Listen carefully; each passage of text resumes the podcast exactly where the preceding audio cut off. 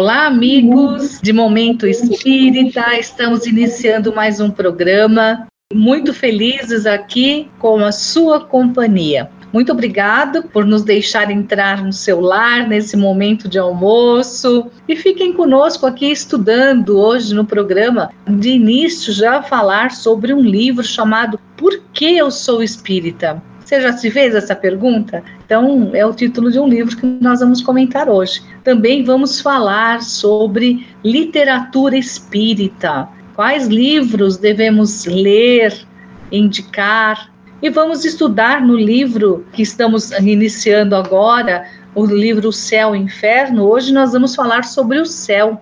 O que é o céu? Vamos saber hoje também. Nós estamos aqui no nosso estúdio com a agradável companhia aqui do Paulo. Tudo bem, Paulo? Bom dia, queridos amigos. Tudo bem? Estamos juntos novamente para o que a Suzete já anunciou, que vai preencher o nosso programa de hoje. Tenham todos um bom dia e fiquem conosco. Também estamos com a Rosana Gaspar. Tudo bem, Suzete? Bom dia para todos, amigos ouvintes e internautas. Júlia, tudo bem? Oi, Suzete, tudo bem? Nós estamos aqui muito felizes de compartilharmos, de partilharmos desse programa com vocês. E o Amorim também estará conosco. Hoje formaremos um quinteto aqui no programa. Um grande abraço aos amigos, uma ótima tarde a todos e vamos estudar o Espiritismo deve modificar a nossa vida a partir do nosso conhecimento.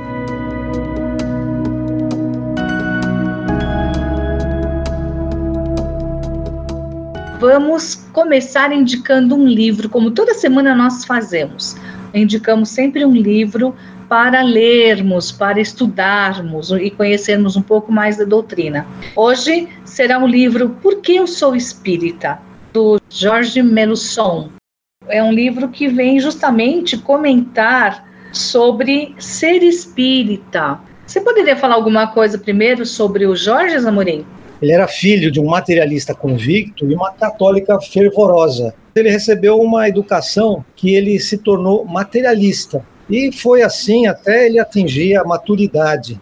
É interessante que esse livro descreve o que ele enfrentou mesmo sendo materialista, vivenciando várias experiências, inclusive de magnetismo, mantendo-se materialistas, até que ele enfrentou uma situação inusitada. Eu tenho a impressão que o Paulo vai comentar esse aspecto, que faz justamente a, a virada na vida dele de materialista para espírita, não é, Paulo? É, nós estamos lendo o livro e descobrimos aquilo que ele transmite através do livro e que é o que ocorre com muita gente que se interessa por algo desconhecido naquele momento. Então, o espírito, ele está sempre buscando algo que possa responder às suas perguntas. Ele tem uma ansiedade pelo conhecimento. E, sem saber para onde se dirigir, a criatura se declara materialista, até porque, com a filiação de um ateu e de uma católica fervorosa, ele não teve no berço algo que o ajudasse muito.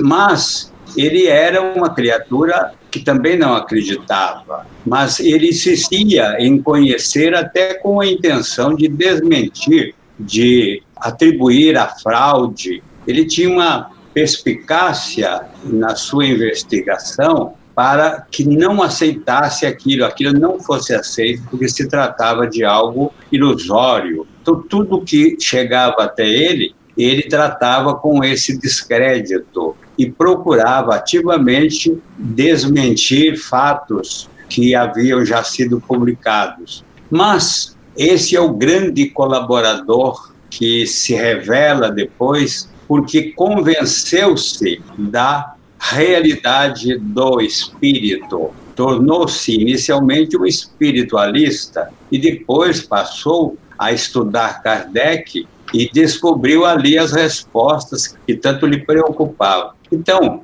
o nosso amigo George Merleson, ele prestou um grande serviço ao espiritismo numa época do início do espiritismo, podemos dizer, em que ele veio com o seu livro porque eu sou espírita, ele vem falar aquilo que todos nós, ou quase todos, É, tivemos. Eu também vim de uma outra religião. Por que eu sou espírita? Porque a, a religião da qual eu participava não me respondia as perguntas.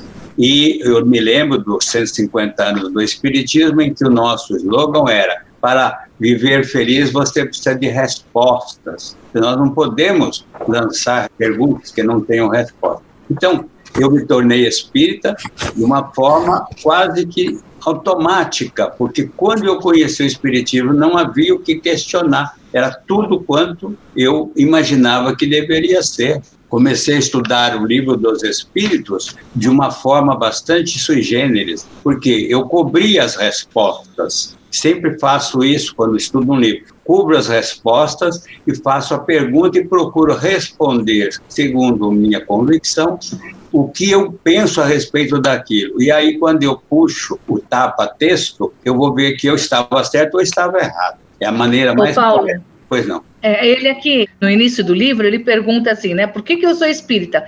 E a resposta que ele dá logo no primeiro capítulo é porque foi na doutrina do espiritismo que eu encontrei a concepção da vida, uma explicação de nossa existência, de nosso destino, uma moral e um sentido da, de religião que me deu plena satisfação sobre todos os aspectos. Foi ela que suprimiu de mim todo o temor da morte e me fez compreender a felicidade e como alcançá-la. Foi por ela que eu recebi as mais plausíveis respostas às questões: por que a vida? O que somos? De onde viemos? Para onde vamos? Só já nessa, nesse primeiro parágrafo, ele define o que todos nós espíritas sentimos, o que nós descobrimos também com a doutrina do Espiritismo. Aquele que está buscando respostas, ele só poderá encontrá-las no Espiritismo, porque não há outra filosofia religiosa ou não há outra religião que explique esses porquês que ele buscava respostas. É o que nós encontramos no centro espírita quando adentramos um e encontramos a doutrina espírita ali com as respostas que tanto nós buscamos. Então, esta é a finalidade. É por que eu sou espírita? Porque as respostas me convenceram e são a realidade. Então, ele está certo. O restante do livro, ele só enumera as circunstâncias que comprovaram essa convicção que você acabou de ler. Mas olha, somente por essas palavras que a gente tenha um conhecimento da doutrina e nos leve a aprofundar, não é isso, Amorim? É, inclusive tem um trecho onde ele diz que depois de cinco anos fazendo suas pesquisas, seus estudos, constatou, ele não passou a crer e nem fazer suposições, ele constatou a respeito da realidade da vida espiritual. O que é uma enorme diferença, porque crer, a gente pode crer em qualquer coisa que nos digam, ou que a gente leia. Supor, nós podemos supor qualquer coisa, até mesmo fantasias, mas constatar é muito importante e é muito especial, né, Rosana? É, eu acho muito interessante é, essas pessoas que estudam, inclusive, para combater o espiritismo, e elas acabam encontrando a resposta. Então, é, conhecemos inúmeros casos, inclusive um no século passado, de dois padres que estudaram o Espiritismo para verificar quais eram eh, os defeitos que ele tinha, né? quais eram os problemas, e acabaram convencidos que o Espiritismo era real, escreveram o livro Roma e o Evangelho. Então, eu não me importo quando as pessoas existem textos, artigos de pessoas combatendo o espiritismo e estudando a doutrina, estudando os artigos, os livros para encontrar alguma, alguma coisa. E eles acabam indo de encontro com a verdade, porque a verdade prevalece, não é? Ô, Júlia, aqui também ele fala sobre a, a justiça, a justificação das reencarnações. E isso o Espiritismo nos traz muito bem, né? É verdade. Quando nós aceitamos a reencarnação, tudo fica mais fácil para compreendermos a nossa vida atual e também ter uma base, né, um norteamento para que você possa melhorar-se sempre para que as suas futuras vidas e encarnações possam ser melhores. Então, eu acho que essa reflexão que esse autor traz nesse livro é muito importante para todos nós, principalmente para aqueles que ainda tiver alguma dúvida quanto ao ensinamento da doutrina espírita, eu creio que vai ajudar. Assim como tem esse livro, eu me lembro também do Dr. Bezerra de Menezes, que na frente de mais de duas mil pessoas, quando ele conheceu a doutrina espírita, então ele fez um pronunciamento dizendo assim: por que me tornei espírita? E aí ele elencou todos os princípios da doutrina e a justificativa da reformulação de conceitos que ele vinha de uma outra denominação religiosa, assim como maior parte de nós viemos de uma outra denominação religiosa. E aí, quando chegamos no Espiritismo, as respostas que nós percebemos e que nós recebemos dentro né, dos postulados espíritas nos explicam melhor o porquê da nossa vida, o que nós estamos fazendo aqui e também para onde nós vamos, de onde nós viemos, etc. Então, acho que essa foi a, a, resposta encontrada por esse autor, que achei muito interessante. Eu não conheci, não é um autor assim muito conhecido no nosso meio, até porque ele é quase contemporâneo de Kardec, né? Ele é de 1860 e alguma coisa, se não me engano, e ele viveu até 1932 mas eu acho que era uma outra época em que as pessoas estavam descobrindo o espiritismo. Eu é. acho uma boa literatura. É, o livro foi escrito em 1931.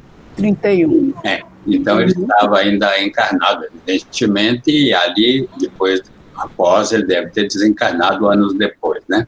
Ele desencarnou em 1932, e interessante é que essa visão de um mundo material e que se desmancha quando nós obtemos a confirmação da vida espiritual, que ele relata, que ele inclusive diz um trecho do livro, que ele teve que se despir de todas as suas concepções anteriores, me faz lembrar também daquele inglês, aquele cientista materialista, Sir William Crookes, que ele assumiu o encargo de demonstrar as falhas do espiritismo, ou como se faziam as fraudes. E quando ele apresentou o relatório, ele disse: o espiritismo não é possível, é um fato.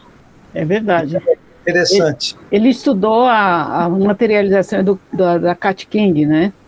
Foram muitas sessões de materialização que ele realizou, e aí ele chegou à conclusão de que uh, se, se ele queria desmascarar o espiritismo, né, ele é, convenceu-se o cientista que era, ele era um conhecido cientista à época, e ele reconheceu a veracidade da doutrina espírita, da existência dos espíritos, tanto que eles eram capazes de se materializar.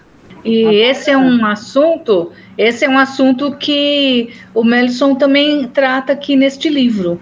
Além de falar sobre a existência de um mundo invisível, comunicações com outros mundos, reencarnação e vidas sucessivas, e também ele fala sobre as materializações. E ele falava muito sobre isso nas conferências que ele fazia em Lyon, em Nice, em Cannes, e durante 1930, 1931, ele fazia muitas conferências e levando sempre essa discussão, levando sempre esse seu posicionamento. Por isso que nós estamos indicando esse livro para você ler. Eu acho que é um livro que vai trazer bastante conhecimento e vai deixar, inclusive, uma pergunta aqui, né, para todos nós. Vamos deixar nessa né, pergunta suspensa. Pense aí, por que eu sou espírita? Por que, que eu me tornei espírita? E como eu ajo como espírita? Eu acho que se todos nós fizermos essa reflexão, nós vamos aprender muita coisa de nós mesmos. Eu diria assim que houve uma pergunta feita aos espíritos se o espiritismo, os fundamentos do espiritismo seriam assim a religião entre aspas do futuro? E a resposta foi: o Espiritismo se imporá pela força mesma das coisas. Ou seja, negá-lo é por um tempo, porque ele vai se impondo no sentido das criaturas ir amadurecendo seu modo de pensar e sentir, e as respostas, o apoio é encontrado no Espiritismo, seja na desgraça, na dor, na felicidade, nas anomalias, nas diferenças, em tudo quanto nós enfrentamos durante a vida, no Espiritismo nós encontramos a explicação. E isto é muito importante. Então fica aqui a nossa indicação para você ler esse livro do Jorge Mellison para saber sobre o porquê eu sou espírita e como era a visão dele.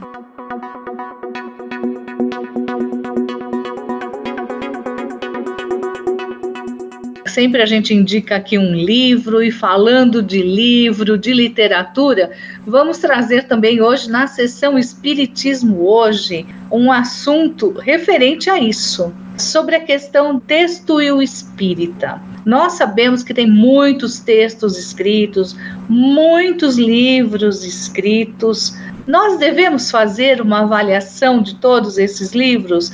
Vou começar falando aqui com a Rosana. Os livros todos que estão aí no mercado, a gente sabe que tem muita comercialização. Como fazer uma boa análise para saber se o livro é bom ou não para se ler?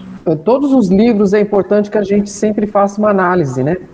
começando da fonte, quem é que é a fonte, qual que é o interesse da fonte, porque muitas vezes o interesse é apenas vender livros. E está baseado, está fundamentado em quê? E se não está fundamentado na codificação, na doutrina espírita, nós temos que prestar muita atenção, porque às vezes o interesse é outro.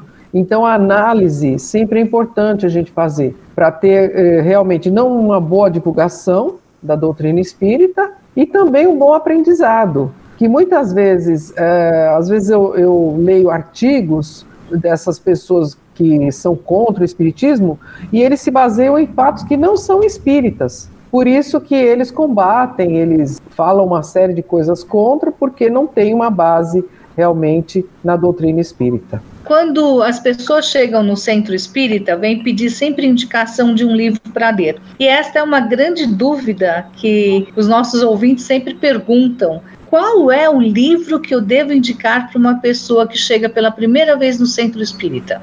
Allan Kardec deixou bastante explícito isso quando ele fala que o primeiro livro a ser lido é O que é o Espiritismo. Esse é um livro relativamente pequeno, muito simples de ler e que tem um resumo bem sintético do que é a doutrina espírita. E antes disso, ele contém três diálogos que foram construídos por Kardec com base nas conversas que ele entreteve com muitas pessoas que iam procurá-lo querendo saber sobre o espiritismo. Então, esses três diálogos fazem uma simbolização das conversas que ele teve muitas vezes com pessoas que queriam saber sobre espiritismo, evidentemente com o objetivo de facilitar a vida das pessoas, ao invés de todo mundo ter que procurá-lo, era mais fácil pegar o livro e ler. E depois desses diálogos tem uma exposição teórica sobre o espiritismo. Algumas pessoas ficam pensando, mas não é mais fácil ler um, um romance, que é muito mais gostoso, Sim, um romance pode ser gostoso de ler, mas um romance não tem a preocupação de explicar a doutrina espírita. E esse é o grande problema, porque se a pessoa lê um romance dito espírita, e muitas vezes nem é espírita, apenas é um romance de realização mediúnica, mas isso não faz dele um livro espírita. Então, muitas vezes a pessoa pega um romance, esse romance fala uma porção de coisas que a pessoa não entende, e ela vai ficar simplesmente perdida, porque ela não sabe o que, o que representam, o que significam aquelas palavras, aqueles conceitos. Então, é muito importante a gente ter uma orientação adequada para introduzirmos em nossa vida o conhecimento espírita, Suzane. Eu gosto muito de uma colocação que o nosso amigo Vadisney aqui do programa faz, que todos devem estar vacinados e a vacina seria a leitura do livro dos Espíritos. Você lendo o livro dos Espíritos, você está vacinado, já que nós estamos falando tanto de vacina atualmente, né? Você está vacinado para ler qualquer outra obra e conseguir fazer uma análise. Você concorda com ele, Júlia? Concordo. Eu acho que todo e qualquer livro, não importando quem é o autor do livro, se é psicografia ou não, se é o autor espiritual, eu acho que todos os livros devem passar pelo crivo da razão. E o nosso crivo é justamente aquilo que nós aprendemos nos livros da codificação. Então, se você tem uma dúvida, confere com a codificação. Veja se a codificação a respeito daquele assunto, o que é que a codificação nos traz. Não que nós estejamos engessando, mas a, a doutrina espírita que veio através né, dos espíritos superiores, não acredito que eles tivessem trazido ensinamento para durar apenas 100 anos, 150 anos e deixar então de, de valer, né? Porque estão ah, ah, os princípios estão embasados nas leis naturais que são as leis de Deus, que são imutáveis no tempo e no espaço. Então, o, a nossa base, a nossa régua para medir os livros que aparecem por aí é justamente os livros da doutrina espírita, começando, como diz o Vladisney, né, pelo livro dos Espíritos. Então, eu recomendo muito. Eu, eu sei que para quem está começando, o que é o Espiritismo é um livro interessante, como disse o Amorim, para você indicar. Mas o segundo livro que deve ser estudado né, é o livro dos Espíritos. Depois vem na sequência o livro dos Médiuns, o Evangelho, a Gênesis, etc. Vem outros livros, e o Céu e o Inferno que é um livro importantíssimo da codificação. Tem muitas literaturas que falam do, da vida após a morte que você vai no céu e inferno não bate. Tem muitas descrições de espíritos dizendo como que é, como que não é a vida após a morte e que você chega lá na descrição dos cases que tem no livro do no céu e inferno e as coisas são bem diferentes. Então é preciso analisar, observar, passar pelo crivo da razão, não importa se o médium pode ser o melhor médium do mundo, mas a gente precisa de analisar. E os espíritos superiores não se importam que nós analisemos, não. Se o espírito vier e achar ruim e dizer que não quer que analise por ser produto né, de uma mensagem espiritual, você pode desconfiar desse espírito. Não é assim? Bem, eu gostaria de dar a minha opinião a respeito porque isso vale para todos aqueles que estão nos ouvindo. Há duas afirmações, e uma delas eu atribuo a Kardec, mas se não for, me perdoe, onde foi dito: leia tudo e retende o que é bom. O que abre um espaço para que nós tenhamos outras leituras e delas tiremos algumas coisas que são aproveitáveis, que são boas, excluindo aquelas que não são. Temos um público que se apresenta e que frequenta centros espíritas que ainda não são espíritas, mas chegaram ali por terem lido isso e aquilo, o que lhes deu o primeiro conhecimento ou a primeira ideia de que a vida além da morte existe. E eles então se convencem de que se esse espírito está falando das suas experiências como encarnado e desencarnado, isso também vai servir para a criatura que lê porque ela já vai se conscientizando de que não termina tudo no túmulo. E eu me recordo de um estudo que fizemos na USE, a pedido da FEB, sobre a questão das obras, é, digamos, paralelas, em que a conclusão a que chegamos foi de que a frase de Paulo, eu usei naquela vez, naquela oportunidade, e Paulo dizia: a criança se dá o leite, e ao adulto o alimento sólido. Então, uma pessoa que vem ao centro espírita e você diga, aqui está o livro dos espíritos, para a pessoa começar por ele, talvez não surta o resultado esperado. Agora, aquele que já conhece alguma coisa, se interessou pela doutrina espírita, então agora você vai estudar Kardec. Eu diria que eu penso assim, não estou dizendo que seja uma opinião geral, mas eu penso, é a minha opinião a USE, há muitos e muitos anos já, vem é, sempre divulgando a campanha Comece pelo Começo. E qual era o objetivo que foi, com que foi criada essa campanha? Eu sei que você estava presente, né? Nós estávamos presentes quando surgiu essa, essa frase na reunião e ela percorreu o mundo todo, né? Não só a USA, e continua sendo divulgada. Na época, isso no começo dos anos 70, foi quando aconteceram aquelas entrevistas de Franciscano de Xavier na televisão, os tais Pinga Fogo, e muito se vendeu dos livros psicografados por ele. E o pessoal do movimento espírita percebeu que era preciso fazer uma campanha para que os livros da codificação fossem mais conhecidos. Então, disso surgiu a campanha Comece pelo Começo, que ninguém tá aqui está dizendo que não se deve ler outros livros. É que se a pessoa não conhece um mínimo de espiritismo, ela não tem condição de aprender é, adequadamente o que tem nesses outros livros. Por isso, essa campanha lançada em 1972, e portanto já tem, como você disse, muitos anos, é, essa campanha tem inclusive consequências em nosso momento espírita, porque nós temos a sessão de estude viva, que é exatamente para darmos continuidade a essa campanha. Estamos agora estudando o céu e o inferno, daqui a pouco a gente vai falar sobre ele. E essa campanha começa pelo começo, inclusive, ela tem reflexo na livraria da USE, que a Rosana, como presidente atual da USE, pode falar um pouquinho para a gente a respeito da livraria, não é isso, Rosana? Isso, a USE mantém uma livraria física na rua Dr. Gabriel Pisa 433, na sede da USE, em Santana. E também nós temos agora uma livraria virtual. A livraria virtual ela é livrariause.com ou então acessada pelo site usesp, usesp.org.br. É, nessa livraria virtual, nós temos mais de 3 mil títulos disponíveis e também estamos trabalhando junto com os órgãos para uma divulgação maior pelo Estado.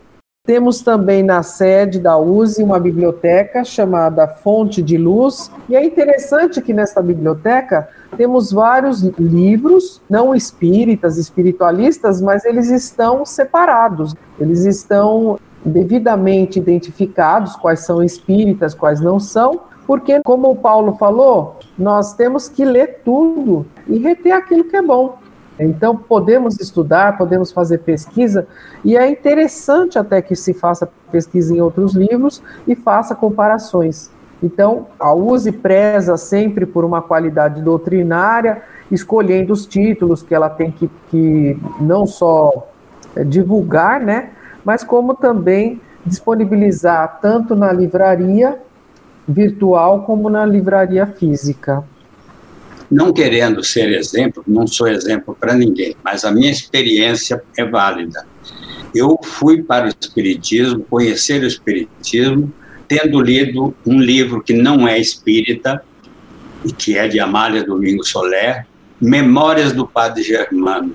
Esse livro me levou ao Centro Espírita, que não é um livro doutrinário, é um meio romance, mas para mim foi a chave para entrar no centro espírita e conhecer o espiritismo.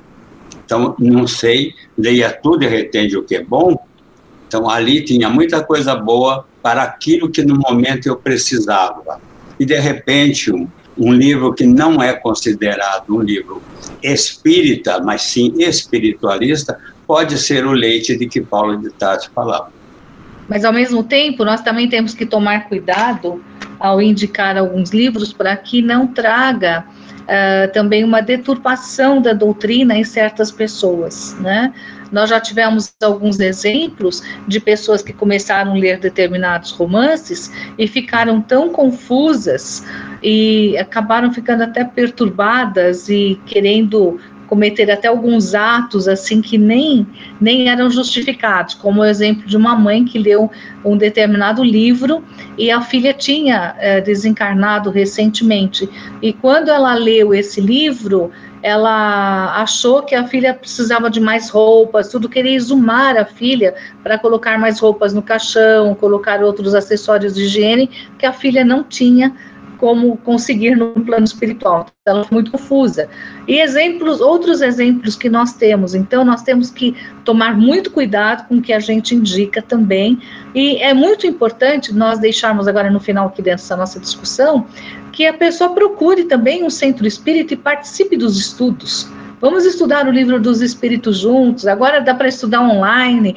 Está dando na internet, agora tem tanta coisa que dá para a gente até selecionar o, qual centro a gente quer participar, mas a pessoa que está interessada em conhecer o Espiritismo e conhecer as obras todas, vamos estudar em conjunto, que é mais fácil e mais agradável e também podemos uh, tirar as nossas dúvidas. Eu recomendaria o ESD. Fica aqui várias dicas então para todos.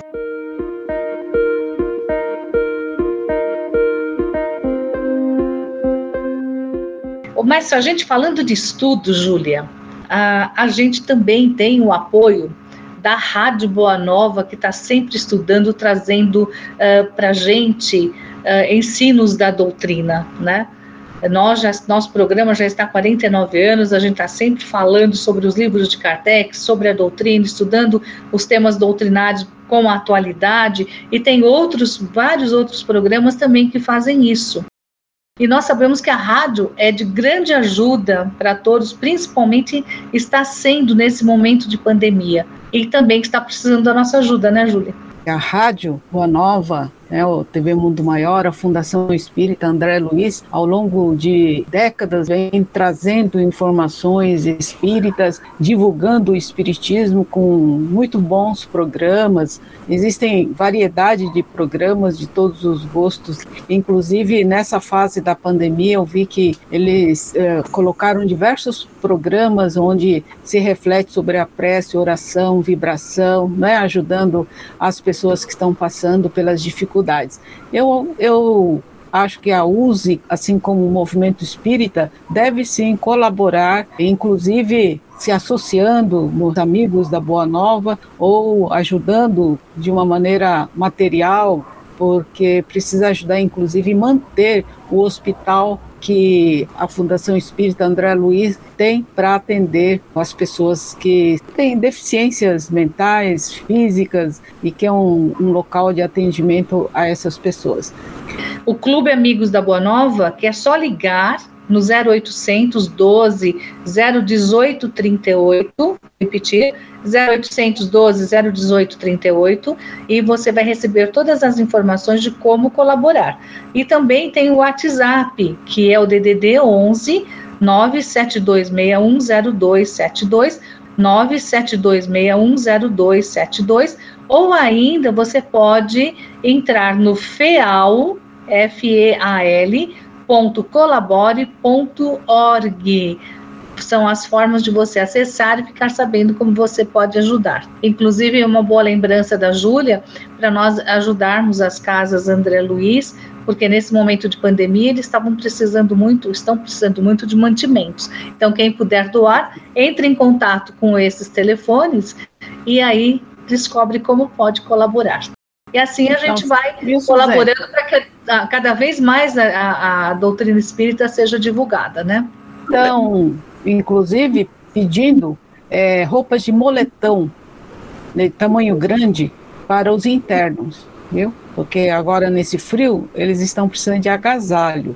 Então eu vi que a Rádio Boa Nova tem feito uma campanha pedindo para que as pessoas possam doar agasalhos de moletom de tamanho grande.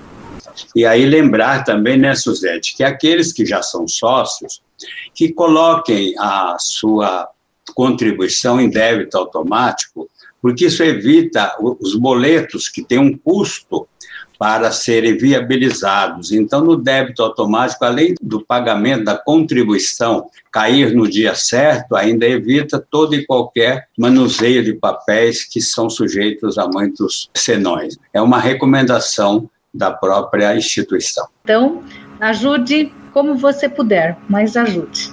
E falando também de movimento espírita, Rosana, que está como presidente agora da USE, da União das Sociedades Espíritas do Estado de São Paulo, pode falar um pouquinho também sobre o site da USE.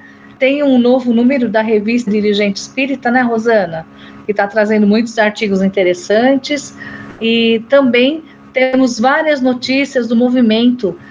A Júlia Nezu, que editou essa revista, ela está muito bacana, tem entrevistas, tem artigos, é, tem uma série de, de, informações sobre os departamentos da USE, sobre o trabalho que a USE realiza. Né? Nós começamos agora a gestão dia 6 de junho e já estamos trabalhando bastante nós estamos desenvolvendo bastante trabalho junto com os departamentos e espero que vocês possam ler, né? A revista ela é digital e ela chega em qualquer parte do país ou em qualquer parte do mundo. Então, é de uma certa forma, agora com a pandemia a gente alterou o formato da revista e ela está muito boa. Eu recomendo. Ô, Júlia, você que fez a edição, Quais artigos você recomenda a leitura?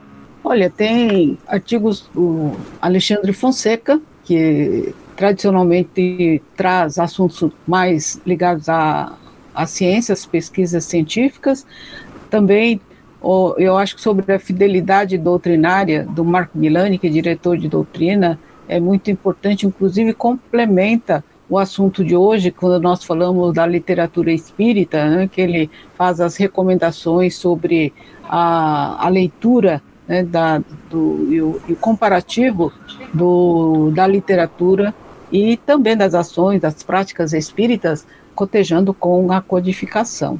Também nós temos os departamentos se manifestando, nós temos muitos departamentos se manifestando, acho bastante importante. Então, é, entra no site da USE e fique por dentro de tudo que está acontecendo no, estado, no movimento espírita do Estado de São Paulo.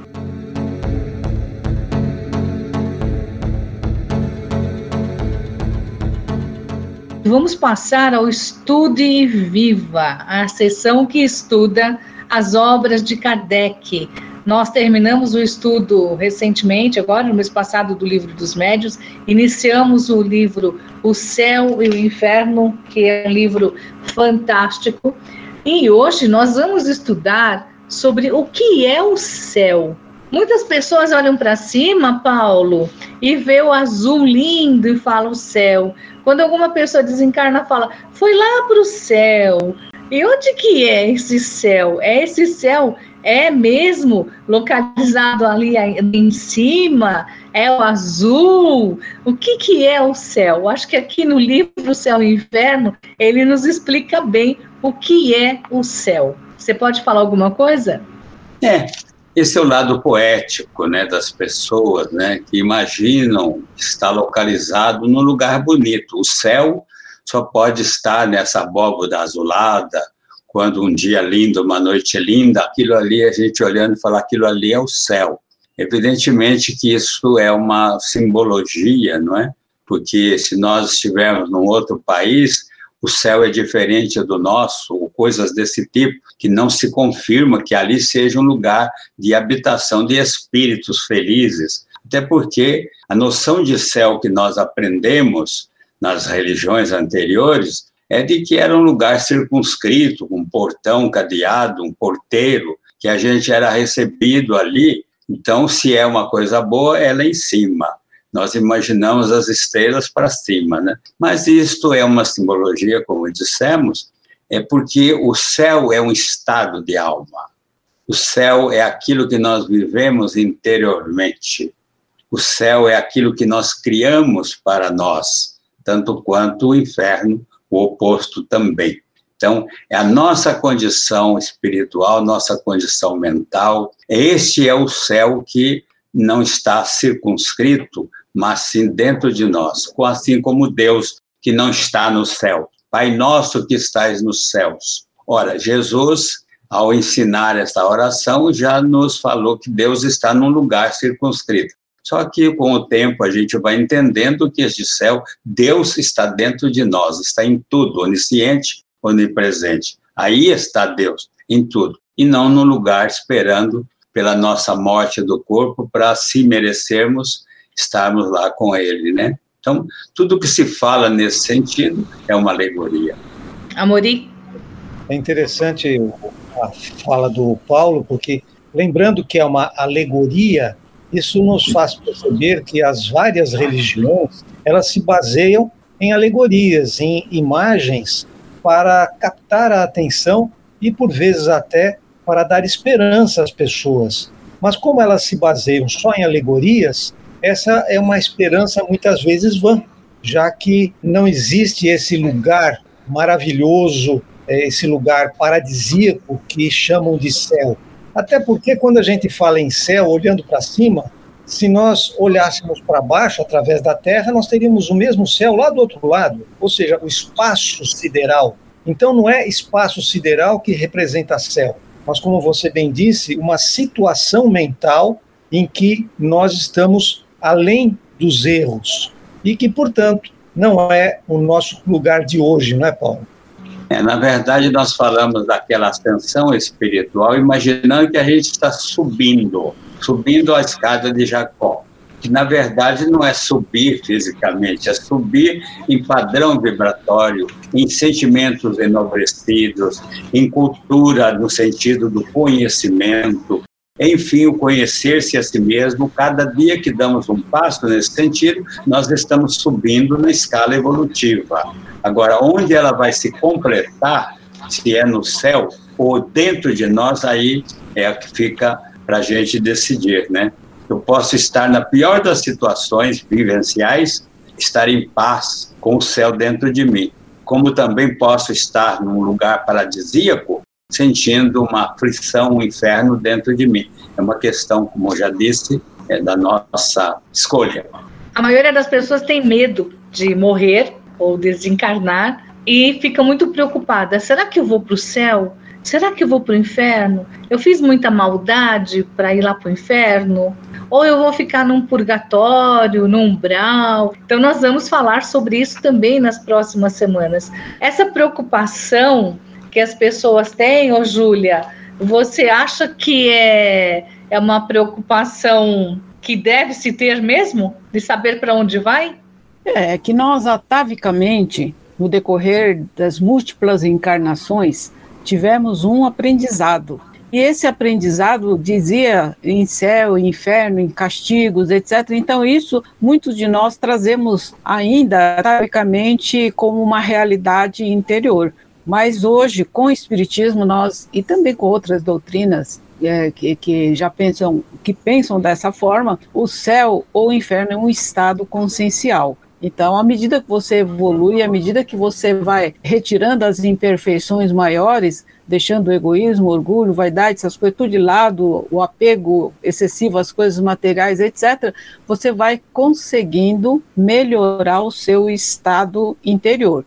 E melhorando, naturalmente, você estará sintonizado com as esferas superiores da vida, né, com os espíritos que também estejam na mesma sintonia. Eu gostaria de dizer que a elevação que a gente trata no Espiritismo é o progresso espiritual. À medida que nós vamos tendo progresso, nós vamos tendo uma outra condição espiritual. E também, como o Amorim falou, não existe lá para cima ou lá embaixo. Existe o outro lado. E também não devemos temer, porque a gente vai vivenciar sempre aquilo que nós vivenciamos aqui na Terra. Lembrando que nós somos de um tempo em que se acreditava a Terra ser plana. Então, tudo que era uma calota, né? O céu é uma calota. Então, a Terra plana, então não tem nada para baixo nem para o lado, então o céu é em cima. Depois que se descobriu que a Terra não é plana, ainda tem gente que acredita, né? São espíritos ainda que estão em primeiro de aprendizado, né? Então, é, hoje nós não temos mais como, como disse o Amorim, é, o nosso globo está girando no universo, não tem o alto nem o baixo, nós estamos nessa dimensão. Muito bem, então deu para ter uma noção do que é o céu e convidamos você para ler no livro Céu e Inferno esse capítulo, que é o capítulo terceiro, que você vai ter muito mais detalhes a respeito dessa síntese, praticamente, que nós fizemos aqui a respeito do que é o céu. Na próxima semana, a gente vai falar o que é o inferno. Continue conosco aqui na próxima semana.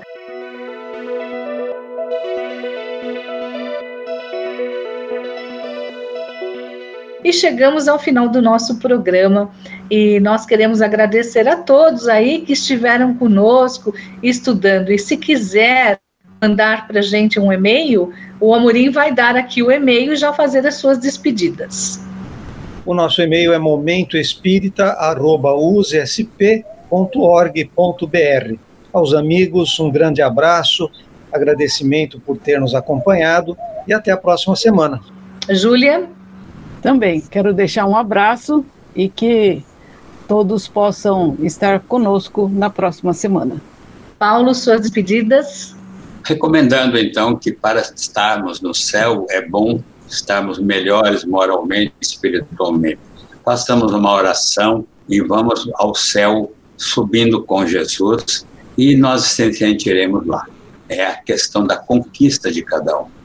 Rosana, suas despedidas. Um abraço a todos os amigos ouvintes e que tenham uma boa semana.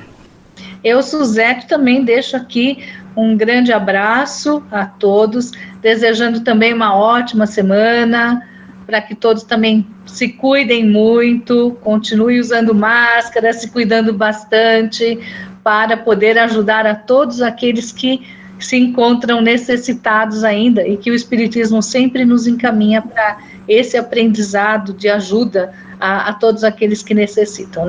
Um grande beijo, um grande abraço e continue com a programação da Rede Boa Nova.